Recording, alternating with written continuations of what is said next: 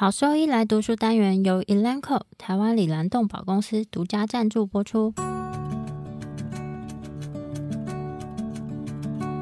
欢迎收听超级好兽医来读书，好读书，读书好，读好书，三日不读书，竞争一定输。眼睛太忙没时间念书，好兽医来读书，用说给你听。我是兽医师林哲宇 Steven，我是兽医师肖慧珍，在这边我们会挑选十个有趣的文章主题，用说的方式帮大家读书。从十一月二十九号开始，连续十周，每周一的中午十二点准时更新。周医师来读书喽！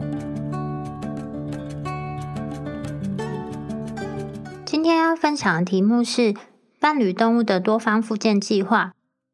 复健主要是着重使用人体工学、电物理方式、徒手治疗和治疗性运动来管理暂时性或是永久性的残疾。复健计划可以采用以上几种或是所有的方法来进行规划。在选择复健计划的过程，其实是很复杂的。最主要的目的是尽可能的去提高复健计划的安全性和有效性，同时简化过程中的人力。另外，其实复健计划它可以是在住院期间门诊，或是在家中进行。在这一篇的目的，主要是来描述伴侣动物复健计划应该要如何去规划。重点在于相关的人体工学、电物理方式、徒手治疗，还有治疗性运动的重要性，以及在制定计划的时候，应该用什么样的逻辑去思考相关的肌肉骨骼组织的使用程度，以及病患目前的情况。整体来说，复健计划的特征就是，复健计划它是根据病患他的残疾程度以及他的需要来进行设计。这些复健病患可能已经有受伤，或是在手术之后，或是本身有慢性疾病，大多数都是骨科或是神经系统的问题。有一些病患他也有全身或是慢性问题，这些影响到他们的活动能力或是进行日常活动的能力。在复健的频率上呢，可以有很大的不同。从一天多次治疗的这种住院照护，或是门诊治疗，在家中进行治疗，或是间隔性的回诊，然后来监督他的进步的程度。复健的照护程度会根据这个病患本身，或是这个疾病，以及目前需要复健的这个问题，它的严重程度、进展的速度，以及它衰弱的情况。需要进行复健的这个问题的严重程度呢，可能会影响到它的复健计划。比如说，一只膝盖骨异位的狗狗，它可能是单侧或是双侧异位，症状有可能是间歇性或是持续性的。单侧间歇性，也就是一级或是二级的膝盖骨异位，会导致一些抬脚。那这些抬脚呢，就会出现短暂啊，或是暂时性的这些非负重的跛行。如果这些病患他进行手术的话，手术部分可能相对创伤性是比较少。像这一类的病患，他在手术后的复健需求大约是中度。相比之下，如果是双侧永久性的四级膝盖骨异位的狗，它们可能在结构上有胫骨相对于股骨的内旋，以及股四头肌没有办法让膝关节顺利的去伸展。从它原本的功能是膝关节的伸肌，反而作用为膝关节的屈肌。而且随着时间，这些四级异位的狗狗，它可能会失去膝关节伸展的功能，而使得股四头肌的强度缩短，并且它会改变它的站立姿势，让它的重心移到它的前肢。如果说在这一类的病患里面进行手术的话，手术相对侵入性以及破坏性是比较高的。手术也有可能是分次进行，或是同次进行双侧。在手术之后，不可能完全恢复到正常。这些狗它本身的膝关节伸展仍受到蛮大的限制，不可能立即性的恢复，所以它会需要大量的复健才能够恢复膝关节伸展，并且恢复正确的肢体使用以及它的站立姿势。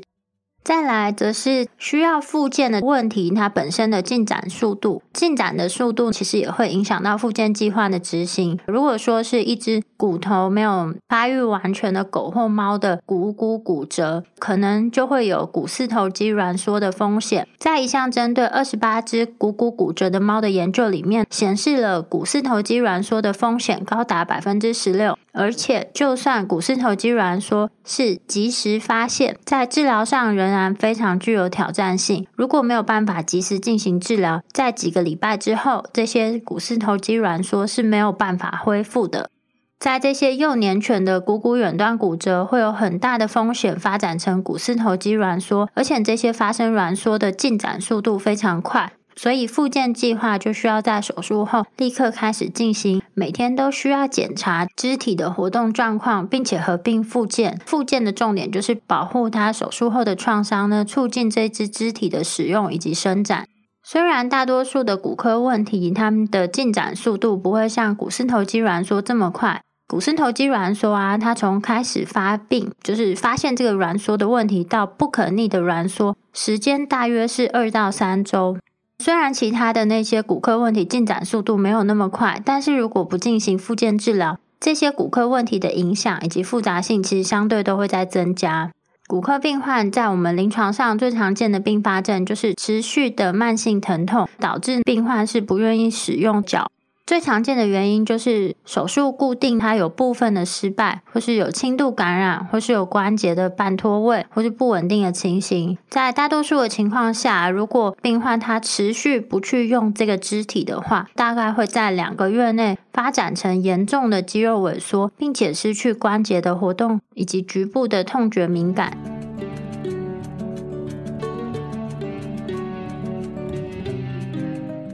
在复健的这个过程中，我们应该去检查，主要是要去评估早期肢体不使用所造成的肌肉骨骼组织的影响，以及病患的疼痛程度。在某一些情况下，例如幼犬的远端骨骺端骨折，就会需要在手术隔天就开始进行检查；或是在其他，比如说相对比较不紧急的伤害，例如慢性十字韧带断裂的病患，他在进行胫骨平台。转位手术之后进行检查评估的时间就不需要那么急，可以在手术后的十到十四天之后进行评估。如果说是急性或是快速发展问题的病患，他则会需要每天进行重新评估。但是对于这些缓慢进展的慢性问题的病患来说，重新评估的频率就可以比较低。在神经系统疾病方面的复健检查，大概会遵循类似于骨科复健的模式。针对急性神经系统问题和快速发展问题的病患，需要立即性的进行每天重新评估。但是缓慢进展的病患，评估的频率可以拉长一点。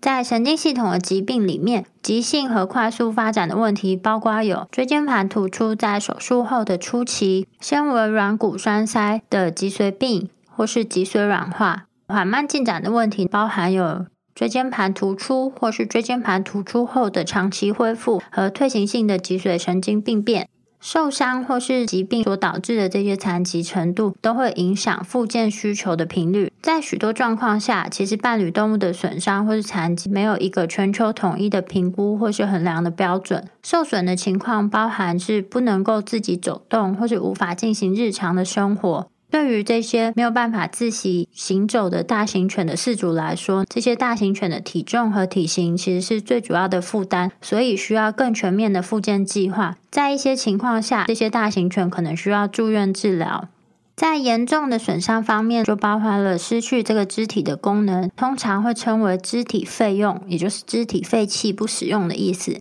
可能会造成初期就失去活动功能的骨科问题，包含有骨盆骨折或是有多处长骨骨折。假如这个病患在受伤之前原本就有其他关节的问题，在存在这些辅助因素或是合并症的情况下，这些原本就有关节疼痛或是关节多处不稳定的狗狗，它可能就没有办法行走。比较常见的一些例子，就是有双侧前十字韧带断裂，或是有严重膝盖骨异位的这些大型犬，或是过重的狗，或是一些肘关节的骨关节炎，或是肘关节发育不良所继发的这些疼痛。假设它不只有一个问题的情况下，在初期它可能就会造成有比较大的失去活动的情形。严重的这些受伤，它也会使得病患他的部分活动能力丧失，进而影响他的日常生活。比如说，假设一只狗啊，它可能需要爬楼梯才能够进入到室内，但是因为慢性疼痛或是肌肉的力量消失之后，可能就没有办法爬上楼梯。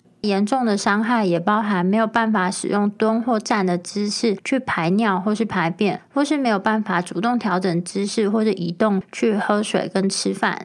而一般来讲，这个肢体失去功能性最常造成的原因，主要可以分为几个部分。第一是生物性的问题，比如说感染啊，或是它丧失关节活动，或是一些机械问题，比如说手术固定失败，或是关节不稳定所引起的这些持续性的慢性疼痛。对于工作犬或是一些运动犬来说，没有办法工作或是参加这些体育竞赛，会给这些饲养员或是饲主带来很大的影响。在这种情况下，就会被认为是重大残疾。幸运的是，大多数我们在临床上面临需要复健的骨科或是神经系系统的问题，多半是与严重的损伤是没有太大关系。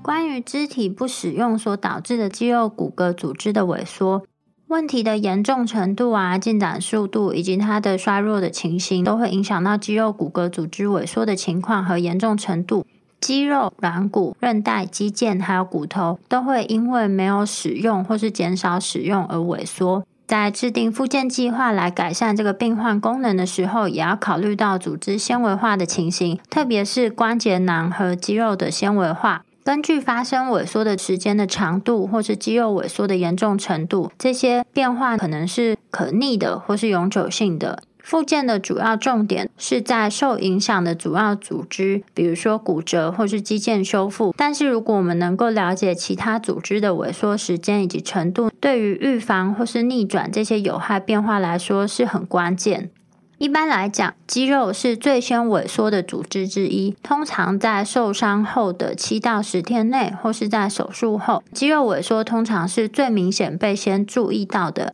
例如，在前十字韧带急性断裂之后，如果不进行复健治疗，肌肉质量会在四到六周内减少三分之一。要知道的是，肌肉量的恢复重建是比较缓慢，而且会耗时数个月。需要透过有氧运动以及力量训练来逐渐恢复比较正常的功能。如果说是神经性的问题，例如说由下位运动神经元疾病所引起的神经性肌肉萎缩，则会发展的更为严重及快速。如果神经功能没有办法恢复，这样子的肌肉萎缩就会是永久性的变化。当不去使用这个肢体的时候，也会发生软骨萎缩，包含可以看到软骨基质以及软骨厚度及硬度下降。软骨的功能可能是可以恢复的，但是在复健医师实施这些复健计划的时候，应该要非常谨慎小心，来来避免关节初期它的负重太多太快了，或是在复健初期这些运动的强度过大，而产生一些负面或是有害的变化。肌腱大约会是在几个礼拜内失去它本身的强度还有它的坚韧性。肌腱重建大约会需要好几个月的时间，而且在过程中需要伴随着适当且渐进的负重增加。在韧带的部分，如果说不使用肢体或是在复健治疗的变化上，韧带大部分和肌腱的结果是相类似的。但是如果说是在骨头上的韧带接点呢，它恢复的时间会慢的更多，主要是因为骨质流失以及接点处的这个骨矿物质的含量和密度呢，它恢复的速度是比较慢。在某一些情况下，这些韧带和骨头连接点需要一年或是更长时间才能够恢复。骨头通常对于负重减少啊，还有恢复反应是最慢的组织。骨头萎缩的情况大约会是在受伤或是不使用这只脚之后的两周内开始。这个萎缩它会持续好几个礼拜。当这个骨头它重新开始负重之后，会需要好几个月，它才能够恢复流失的骨质含量。但是如果骨萎缩持续数个月，例如失去痛觉的这些椎间盘突出的病患，当它的功能恢复之后，因为这个骨头萎缩已经持续非常多个月，在这样的病患里面，它的骨质流失有可能是永久性的。在复健计划进行的期间，有哪一些治疗的选项能够去选择呢？我们就主要帮他做一些分类。复健主要会依赖五大类活动的介入，包含复健评估、电物理方式、徒手治疗、人体工学和治疗性运动。所有的病患都必须要进行复健评估。那以这个作为基础，再选择其他四种的介入方式。电物理方式，它包括冷、热、感觉和运动的电刺激和能量，比如说超音波、电磁或是震波，或是传递到组织的光子，也就是镭射。徒手治疗就包括被动关节活动、按摩、伸展和关节活动。人体工学呢，就包括使用特殊的表面来进行休息或是行走、外包扎或是行走的辅助。治疗性运动则是为了实现特定治疗目的的所有运动活动的形式，比如说强化运动、伸展、增强平衡或是本体感觉。大多数的复健计划主要是来源这四类的治疗，但是因为时间呢还有资源是有限的。所以在复健项目的选择，就会根据需要强调治疗的某一些方面来做选择。另外，在临床上，医师有责任尽可能去精简以及简化治疗，以最大限度的减少病患和事主的医疗负担，提高这个医嘱的顺从性以及降低花费。在受伤或是手术后的初期，比较常选择用电物理的方式来控制疼痛或是炎症。徒手治疗主要是用于伸展，来改善运动范围以及减少水肿，或是透过按摩来缓解疼痛。在人体工学则是保护病患，并且协助其他治疗的进行。运动则是保持或是恢复肌肉力量和活动能力的最大关键。随着时间的迁移，其实我们治疗的重点会从短期的电物理方式慢慢转移到中期的徒手治疗，以及最后长期的治疗性运动。在治疗计划里面会说明大概是谁来负责提供治疗，那应该在哪里进行，以及多久进行一次。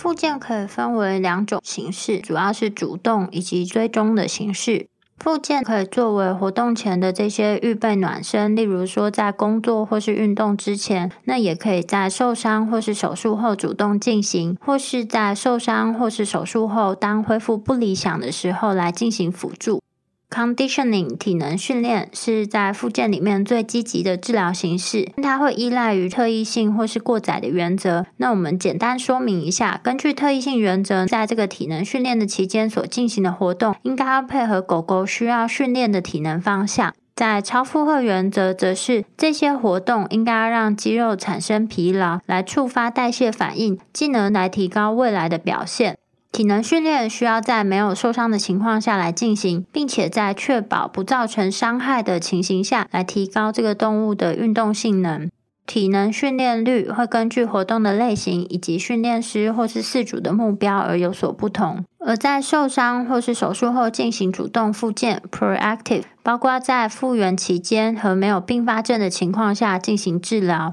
主动复健通常可以分为三个阶段：从急性期开始，重点是减轻疼痛、减少炎症以及促进这个肢体的使用，进而降低肢体不使用发生的可能性。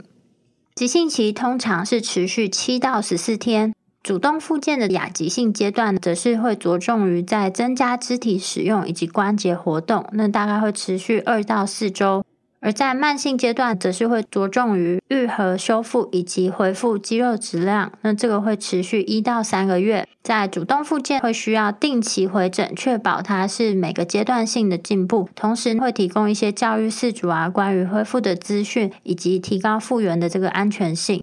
在这个追溯形式或是追踪形式 （retroactive） 的附件呢，则是用于解决没有办法从受伤或是手术中恢复的情况。多半我们会用于管理，就是这个肢体不使用的情形。会希望透过这样子的 retroactive 的附件来恢复这个肢体使用，以及恢复肌肉质量的损失，或是恢复关节的活动性。追溯复健需要对肢体不使用的原因来进行更仔细的评估，包含机械因素或是疼痛，那这个可能都会需要进行追溯性的复健。有的时候因为局部疼痛，或是区域或是中枢敏感啊，或是痛觉过度敏感，或者异常性的疼痛，那这些导致肢体不使用的病患，其实他们的疼痛模式是更加复杂的，所以都需要再去进行评估。也需要去评估肌肉质量受损的程度，以及关节活动受损。但是在所有的这个评估之前呢，最主要首先就是要去治疗疼痛，再来制定特定的活动，确保动物它在站立、行走以及小跑的时候，能够适当的去使用它的肢体。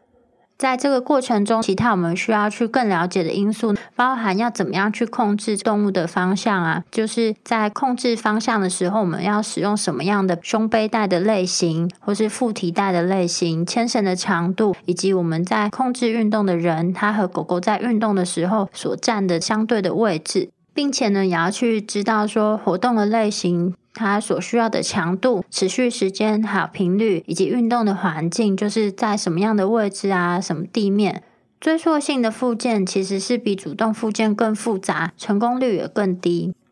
而在复健的频率，对于急症照护的病患，复健呢可以是住院进行，或是以门诊的形式每天都进行复健；而在亚急性的照护，复健的频率可以是每周一到三次，以门诊方式进行。对于慢性的照护，复健频率可以是每周或是每隔周一次。如果说这个病患他出现严重问题的时候，其实他这个复健回诊的频率就会增加。严重问题就包括有失去运动能力，或是不使用这个肢体，或是严重的持续疼痛。在处理快速发展的问题的时候，复健频率也会相对增加。比如说幼年病患的关节运动活动丧失的时候，或是狗狗在预期的时间点没有达到目标，那我们这些复健的频率也都会增加。针对如果说需要每天都进行复健，或是住在很远、交通不方便的病患呢，也可以考虑让他们住院进行治疗。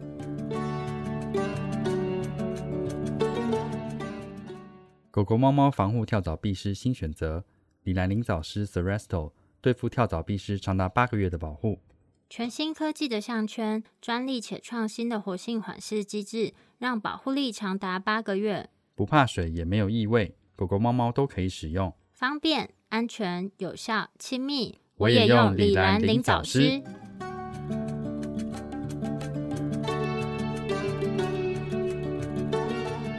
再来，我们谈到关于医疗条件、医疗问题的几个方面，其实会很大的影响复健计划，包括预期的持续时间、预期疼痛以及预期的这些影响。需要复健的医疗状况的持续时间，从短期到永久呢，其实差异性是非常大。像复健持续时间比较短的问题，包含有急性的骨科损伤，例如说低动能的骨折、急性关节脱位或是急性的肌腱断裂。接受胫骨平台转位手术治疗前十字韧带损伤，或是接受全髋关节置换的年轻病患，在手术后仍具有运动功能的这些急性椎间盘突出的神经系统病患，都属于需要持续时间较短的医疗状况。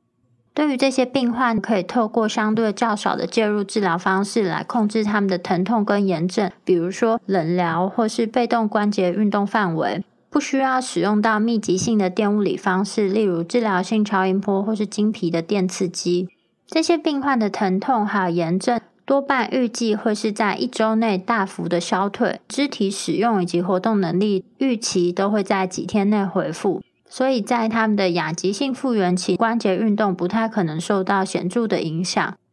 但是在慢性的复原期，这些狗虽然看起来还有它们的感觉上已经接近正常了，但是呢，它们的肌肉骨骼组织是相对比较弱，仍在进行重塑。所以运动计划只是要防止高强度的活动，来避免对愈合组织造成过度的压力，同时也要进行一些低强度的活动，来防止肌肉萎缩，并且促进正常肢体的使用啊，以及让它们使用正常的姿势以及正常的步态来行走。由于蛮多饲主还有狗狗，它并不熟悉或是并不了解说要怎么样去控制，所以在兽医师方面就是要教育饲主要去平衡这个控制狗狗还有它们的活动限制。另一方面也促进进行一些低强度的活动，这件事通常都蛮具有挑战性的。总之，整体而言，对于这种局部或是暂时性问题所需要的附件，我们可以预期它的结果会是成功，因为其实整个在治疗的过程相对比较简单，所以大多数的饲主应该是能够负担得起像这样子的短期治疗。但是，如果是需要复健的这些慢性问题，它则是会长期的影响病患，或是这些病患呢已经有出现永久性的功能缺陷。比较常见这些慢性问题呢，包含有缓慢进展的疾病啊，或是导致疼痛，或是炎症，或神经系统受损。常见的有影响多个肢体的严重骨关节炎，或是长期的关节半脱位，或是脱位，或是因为关节运动丧失所产生的一些肌肉骨骼组织纤维化，或是永久性或是进行性的这些神经系统的损伤。不愈合的骨折，或是慢性轻度的肌肉骨骼组织感染、关节不稳定等等，整个关节结构和某一些类型的肿瘤，大部分都属于这一类。所以在这一类的病患里面，复健的目标，我们从把它治好以及治愈，转到我们应该要如何去管理这个慢性的问题，进而改善他的生活品质啊，保持这些病患的活动能力。所以这些长期或是永久性的这个残疾，其实会很大程度的去影响复健计划。另外，其实复健病患他本身对于疼痛耐受度呢差异是很大的，这个对复健计划来说也会有蛮大的影响。所以在评估复健病患的疼痛来说是非常重要的。轻度的疼痛，我们可以透过非类固醇类的消炎药物配合休息来进行控制管理，那不一定需要大量的使用电物理方式或是徒手治疗。但相形之下，这种持续性的慢性疼痛的治疗，则会需要更加全面、多模式，并且合并药物的疼痛管理。尽可能的呢，就是要确认疼痛到底是从哪边来的。那我们要看能不能够除去这个造成持续性慢性疼痛的原因。持续性的慢性疼痛特别可能发生在当骨折治疗稳定之后出现肿瘤，或是手术治疗固定失败的病患里面。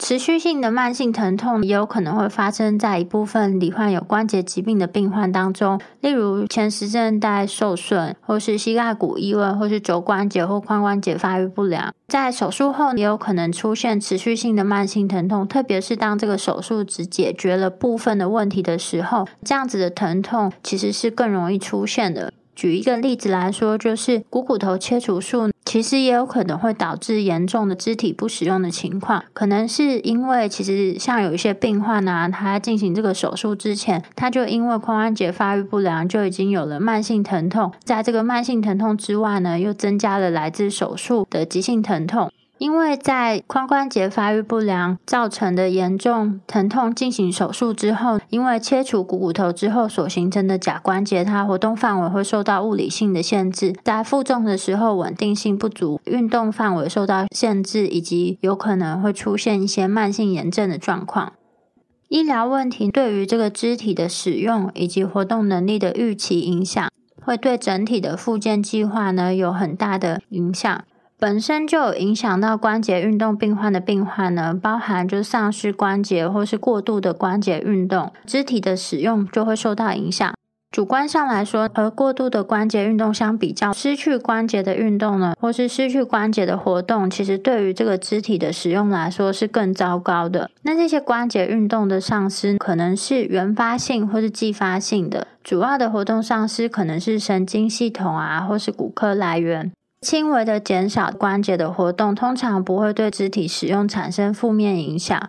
例如说，对于髋关节发育不良的病患来说，其实他的髋关节伸展范围会减少，但是这样子的关节活动范围减少，对于肢体的使用来说，没有严重明显的不利影响。如果说当这个关节活动范围损失严重的时候，就会产生深远的影响。例如说，腕骨伸展的角度减少百分之五十之后，那可能就没有办法使用它的前肢。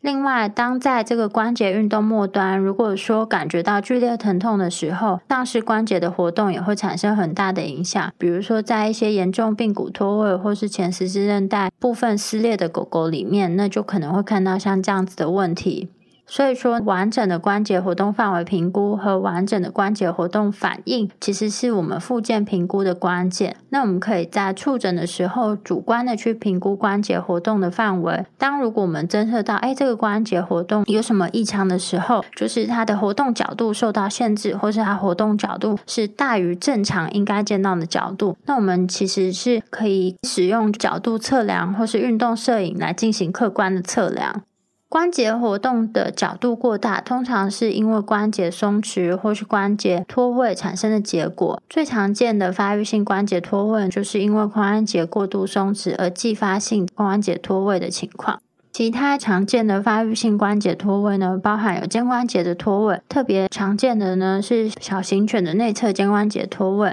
在肘关节脱位方面呢，桡骨相对于肱骨外侧或是后外侧脱位。这个就比较常见于幼犬里面，通常发生的狗呢，是属于身体是比较大又是比较重的，常见都会同时罹患有软骨发育不良的情形，特别是斗牛犬。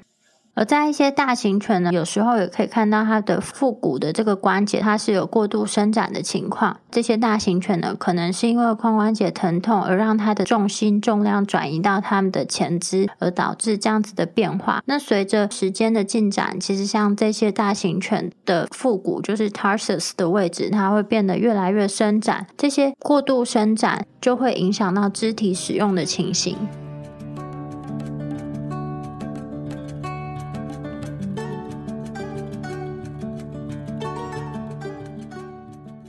股骨远端角度变形 （angular deformity） 的大型犬，可能有腹股间 （intertarsal） 的旋转半脱位问题，而相对于腹股 （tarsus），足部则向外旋转，活动能力对附件也有重大影响。由于慢性关节疾病如骨关节炎会影响多个肢体，另外体重过重、体型过大、全身或神经系统的问题等，都可能会影响到基础的活动能力。肢体无法使用，可能会影响伤后的活动能力，尤其是当多个肢体受到影响的时候。丧失活动能力常见的原因包括了椎间盘突出、骨盆骨折或双侧长骨的骨折，以及双侧前十字韧带损伤。后者发生在基本活动能力受损的狗狗中，在没有慢性疼痛的情况下，肌肉量的减少可能不会导致肢体无法使用或行动不便。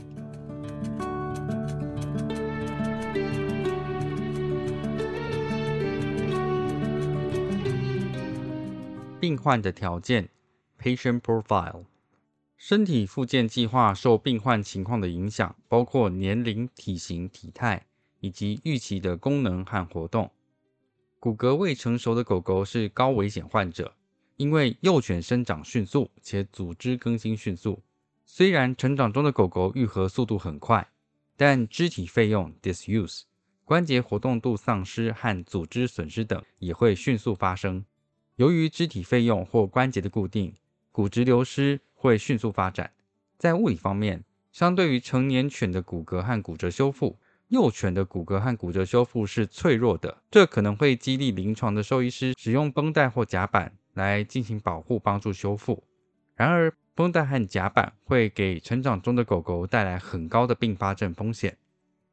与成年犬相比，成长中的狗狗对损伤的结缔组织反应旺盛。这种反应可能会导致关节囊纤维化、组织之间的粘连，以及迅速成熟的纤维组织侵入肢体的腔室，包括肌肉等。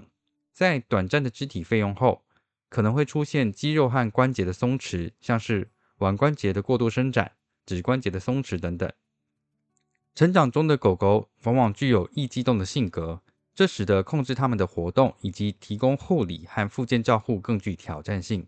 由于成长中的狗狗注意力持续的时间短且服从性低，主人和治疗师可能难以进行徒手治疗和治疗性运动 （therapeutic exercises）。此外，成长中的狗狗可能会面临间接的风险，因为主人可能会下意识地认为年轻对快速和完全康复的可能性有正面的影响。意思是，主人下意识的可能会认为年轻修复能力好。应该可以自己很快完全恢复，但事实上，成长中的狗狗在受伤或手术后的并发症发生率是高于成年狗狗的。也有可能是主人和成长中的狗狗之间的连结不如成年狗狗的连结那么牢固，因为成年狗狗可能被视为长期的家庭成员，而这些因素可能会导致主人对幼犬复健治疗的执行和关注度较少。当然。老年患者也会面临着风险，因为骨科的共病症 （orthopedic comorbidities） 的可能性更大，意思是存在多个骨科问题的几率高，且恢复期间可能缺乏良好的动力。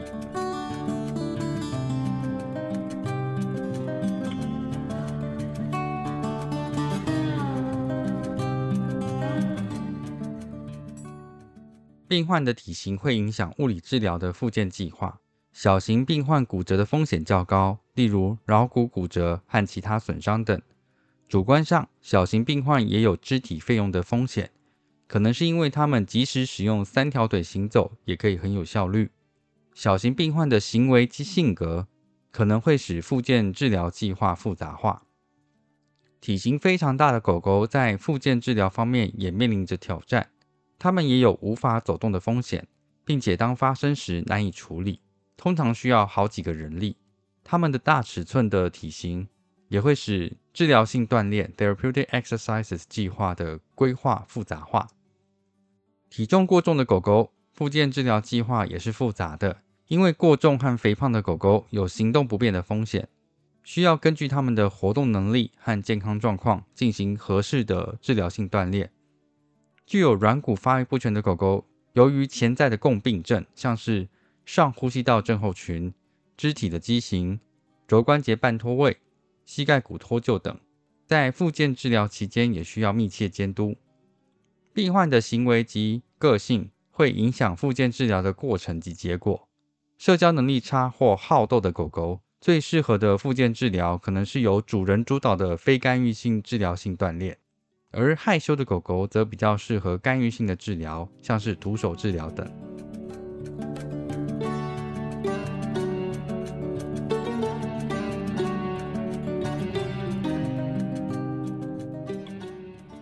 饲主的条件。Ownership profile，饲主本身的条件也会影响着物理治疗的复健计划。饲主在医疗问题、生理的限制和风险、恢复的认知以及参与动手 （hands-on），例如按摩、被动关节活动、冷疗及伸展等，以及不动手 （hands-off） 的治疗性运动等活动方面，各个人的背景知识都不相同。此外，主人让他们的狗狗从事工作或体育活动的意图差异大，最后饲主能够承担治疗费用的能力和意愿差异也很大。临床复健兽医师会根据主人的参与程度、能力和期望来调整复健治疗的内容，包括复健治疗的类型，例如住院的院内治疗、门诊治疗或居家活动治疗等，以及就诊的频率和持续时间的设定。照护程序 （Care Algorithms） 复健计划的制定是基于临床兽医师将复健治疗各个方面皆纳入考量后呈现的结果。电气生理学仪器、徒手治疗、治疗性锻炼 （Therapeutic Exercises） 和人体工学 （Ergonomics） 这边所指的内容包括活动的表面材质以及辅具等。初期对电气生理学仪器和徒手治疗的依赖程度高。对治疗性锻炼的依赖程度最初是中等程度的，随着时间的推移，逐渐成为主要的治疗形式。对人体工学 （ergonomics） 的依赖通常是双向的，例如在创伤和神经系统问题的患者中，最初的依赖性较高，也就是比较需要外在的辅助；而长期在慢性和进行性疾病的病患中，后期的依赖程度较高，像是退行性脊髓神经病变的病患。越到疾病后期，越需要额外的辅助。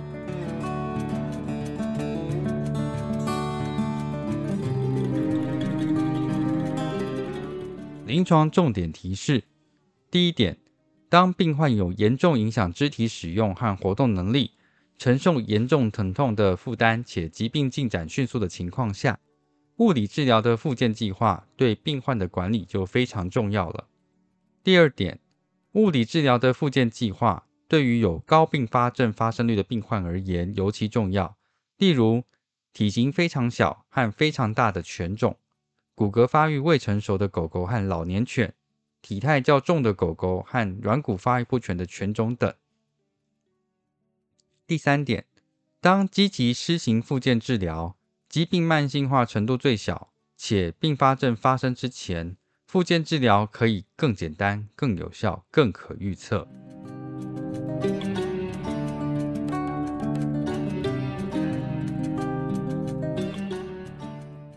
重点整理：第一点，物理治疗的复健计划是基于医疗状况和该状况的预期进展、患者的情形和饲主本身等考量所设计的。第二点。对病患条件的评估包括了年龄、体型、身体组成、身体构造、个性举止以及预期的角色和活动。第三点，四主条件的评估包括他们的背景知识、他们提供护理的能力、意愿以及他们的期望目标。第四点，医疗状况的评估包括初始严重程度、对肢体的使用和运动的影响、疼痛的负担、慢性化的情况和预期进展等。第五点，物理治疗的复健计划依赖于人体工学 （ergonomics）、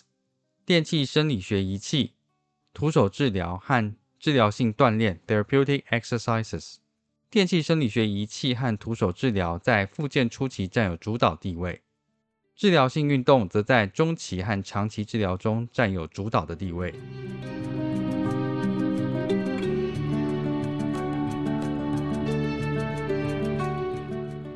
果说对我们分享的内容有兴趣或是有疑问的话，都可以上我们的网站，我们的网址是 triple w 打 wonder vet 打 com 打 t w，或是 Google 搜寻、FB 搜寻 Wonder Vet 超级好兽医，都可以找到我们哦。那我们的 Podcast 呢，就是在 Spotify 和 Apple Podcast 上面都有我们的节目，可以记得上去订阅及分享。那今天节目就到这边喽，拜拜拜